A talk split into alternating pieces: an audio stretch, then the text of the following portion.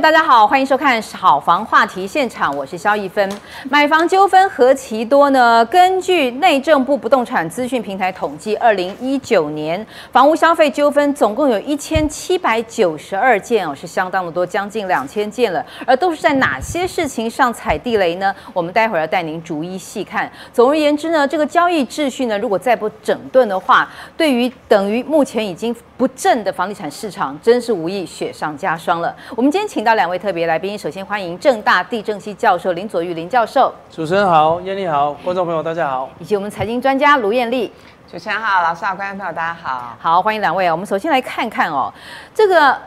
内政部所公布的这个所有的这个资讯平台上，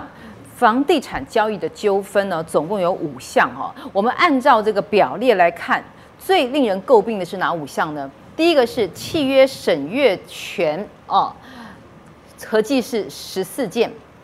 隐瞒重要资讯三十二件，广告不实七件，产权不清楚八件，定金返还含斡旋金转定金哦，四十件是最多。所以呢，这五个交易纠纷排行榜来说呢，最多的次数就是定金的钱的问题，还有隐瞒重要资讯，主要是这两点啊、哦。所以呢。大家就会觉得说了，为什么会有这样的状况呢？哦，也就是说买卖不成，好像仁义也不在了。当初呢欢天喜地这个诚意上缴的定金，怎么变成肉包子打狗一去不回头了呢？大家其实最在意的就是漏水哈。那么呢这个案子我们也提到过，就是说这个年年轻小夫妻啊，三十几岁，那他们进去以后呢，仔细到处 check 才发现里面漏水啊、壁癌啊、什么白华现象啊一堆，因为这是三十六年的老公寓，年纪比他们还要大哈。那么呢我们。我们就先不要提说他买贵了百分之五十什么啦，哄抬价格嘛。其实本来大家希望卖高一点。我们请艳丽讲他的一些细节，就是他一旦好了，我们如果住进去了，我们要进去开始 check 这个房子，后来发现它有漏水哦、渗水种种的现象，这个时候我们请验屋来。但是呢，房仲还有卖方，他们是如何的在这个三次验屋的过程当中想办法要掩盖事实？我们应该怎么样应对？呃，其实通常我们还是会建议大家，我们呃在还没有真正成交之前，嗯，你就是呢带一些专业人士，不管是公班啊，或者是很懂装潢的朋友，去仔细看一下这个房子。嗯，那呃如果说真的是已经成交了，然后你才发现。真的有其他的，不管是壁癌啊，或者是漏水啊，这么多的问题的话，当然你就是要保留所有的一个证据，甚至呢，包括说你跟房仲业者的对话，你把 LINE 录音，反正我们现在。找对方，我们不是都几乎都用 Line，我们不会直接打电话。看电视上那些律师都录音啊。对，其实那个 Line 就是最好的一个证据，嗯、因为呢，呃，到最后如果说真的是我们刚刚说什么壁癌啊、漏水啊，甚至海砂屋全部都成真的话，这个 Line 的对话就是非常重要的一个证据。嗯嗯嗯、那同时呢，我们也要请律师，就是比较经验丰富的一个律师，当做我们最有力的一个后后辈，就是啊、呃，他可以帮我们在权利上面争取一些相关的该赔偿的一个。金额，嗯，那另外还要特别提醒大家的，就是说，其实呢，我们在呃看屋的过程当中，举凡你只要跟这对小夫妻，我觉得这对小夫妻他们其实错错失了一个先机点，就是他们明明在看房子的时候，发现哎，这个装潢装潢的很漂亮，他有特别问房中业者说，那这个是不是投客的房子？结果房中业者跟他说不是，对方只是是因为台积电的工程师，然后因为。工作的关系，那他一直没有办法调调回来，所以他逼不得已必须把这个房子割爱。好，那重点来了，只要你发现这个房子装潢的很漂亮，装潢得很新，几乎都是投客的房子。那投客的房子不是说不好，而是它会有几个问题。第一个问题是它的成本，它的装潢成本一定很便宜。对。然后呢，它会把装潢的成本拉高，灌到你的房子的总价去。所以，如果你真的很喜欢这间房子，那你就必须呢，在房子的总价上面，你一定要大大大刀给他砍下去。我的意思是，是说，他可能只花三十万的装潢的成本，到最后呢，他可以告诉你说，他其实是花两百万。那事实上呢，呃，我有一些朋友，他们确实是呃，透过这样的一个方式就投课嘛，哈，嗯，那他们有配合的工班，那也许他真的只花了三十万，但是他就会告诉你说，哦，其实我是花了三百万来，因为他们可能时间同时在装，成本很低，而且他懂得怎么样用最小的钱把它弄得最漂亮。对，所以呢，就是我刚刚特别跟大家建议的，就是只要你看到这个房子是经过装潢的，你就可以很认真的去砍价，嗯，那同时呢，就是你可以多保留一些证据，不管是呃房仲业者他其实不。想负责任，或者是前屋主他不想负责任，只要你有保留证据的话，我觉得多多少少可以扳回一城啦。好，所以呢，仔细看下去哈，因为他急着要入住，结果后来呢，验屋之后发现整个房子的三面哈，我们看这个三面都是壁癌，还有多处漏水，还有装潢呢，全部都用木板包覆起来。我们看到很多这个木作，其实木木工很贵的耶。他没事，为什么要整个把它包起来啊？一定里头有问题嘛，对不对？对，还有连检修孔都没有留。业务公司呢，用内视镜去看，才发现呢，天花板的这个壁癌啊，渗水状况非常的严重。电线也没有按照法规使用防火材质包覆。三十九、三十六年的老公寓，谁给你用防火材质包覆都没有嘛？嗯。还有呢，预估修缮费用呢，不含装潢哦，只是修缮而已，就要五十万。那么验屋公司也跟王小姐说，很多类似的案例，可能已这个就已经构成诈骗，已经到了这么严重的程度。对，然后我觉得还有一个比较可疑的地方是说，因为后来呃，这个小夫妻呢，他们认为房子的问题真的是很多，那他们也带了这个验屋公司去验屋，可是没有想到最后呢，房仲业者是跟小夫妻说，你们的。呃，验屋公司不是我们长期配合的验屋公司，所以我们没有办法采信你们验屋公司的验屋的结果。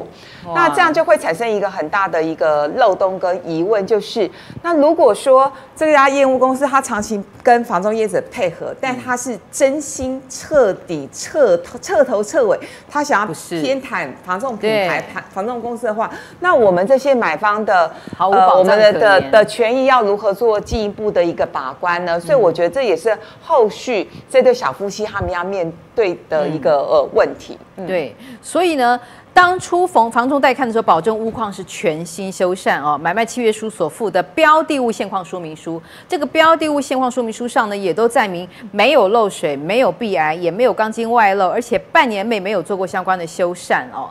所以这反而可能是对买方有利，因为他明显的说谎。对，民房的没有诚实揭露，是那这个会可能会呃，请问教授，这接下来可能会怎么解？如果说恶意隐瞒的话，呃，验屋公司说要花五十万修缮，那可是当时的这个标的物现况说明书上说一切完美，什么都没有，都没事，那这样的话是不是有可能呃，这个卖方会怎么样解决？五十万，他全权把这个钱就出了，帮他修。现行的法规是可以做到这样子吗？哦，刚刚我们谈到它的有效期限虽然是五年，对不对？对。那但是呢，假如没有在半年之内提出告诉的话，嗯嗯，嗯，那还是无效嘛。嗯。那现在这个，所以说你假如没有在半年之内提出告诉，但是呢，它漏水是在半年之后发生的，问题就相当的麻烦。所以啊.这个带看的中介或者是屋主，他刻意要隐瞒这个漏水的事实，啊，他就很简单的涂个防水漆，啊，简单的防水漆，他没有办法根治，但是他可以啊撑过半年，短期的撑过。如果撑过半年，他就过，买方就没办法了，五十万就得自己。对，所以哇，真正要做这种顶楼的啊屋顶的漏水或者是墙壁漏水。至少要好几层的处理啊，比如说修补哦，嗯嗯，啊，修补之后再底底漆，再面漆，嗯，大家都不清楚哦，大家以为去啊去卖场哈大卖场买个一个东西漆一漆就算了，真正要达到它漏水，第一个要修补那个漏洞，一定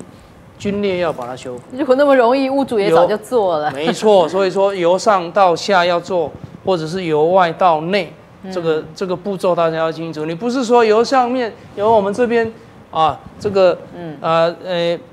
打针，这个是没有效的。嗯嗯。三道手续，但这个时候我觉得，假如假如他是在啊简单的涂个防水漆，过了半年之后，我看我们的这个权益就受损了。所以这个三十二岁的这个年轻夫妻呢，他们犯了两个致命的错误。这两个点，第一个呢，花了高价，嗯，第二个买到烂房子。所以呢，根据这两件事情呢，我们来破解这个黑心房价利用装潢来抬价的手法。就因为他知道这个房子烂，所以呢，他也或许把事后的风险估在里面了，所以他先要抬高价格。他就用一些非常便宜廉价的装潢来瞒混没有经验的消费者。诶，现在事后出了问题了，反正他价钱已经提高了啊，他也不会损失到骨子里去哦。所以呢，你说买贵了以及买到烂房这两件事，如果只有一项也就罢了。对，你买贵了，但是是好房子，那我也就认了，省得麻烦。我买了烂房子，可是它非常便宜，那没关系，我就花钱来修嘛。可是他买贵了，又是买了一个烂房子，好，烂房子。好，我们先说贵的房子太贵了，我们要怎么样把价格先从源头上控制住？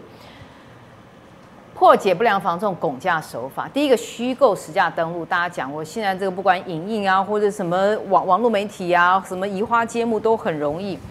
多问几家或比三家邻里邻居哦，或是这个社区周围，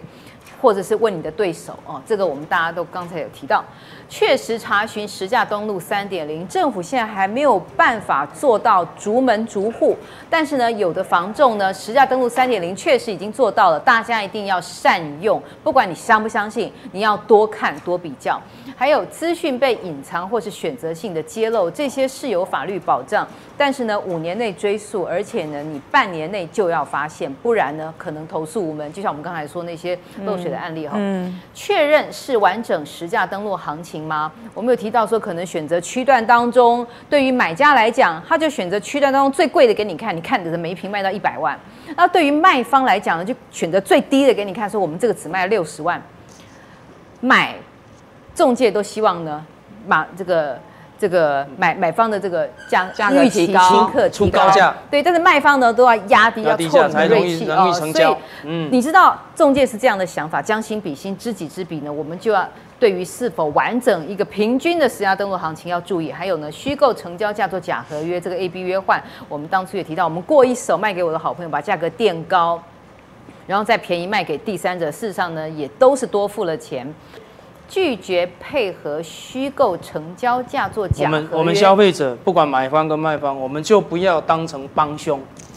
有事我们自己不查不知道啊。没错，或者是他就跟你讲好，啊你。你提高价格来来当实价登录，对你没有坏处啊，或者是我就送你一个一台冰箱嘛，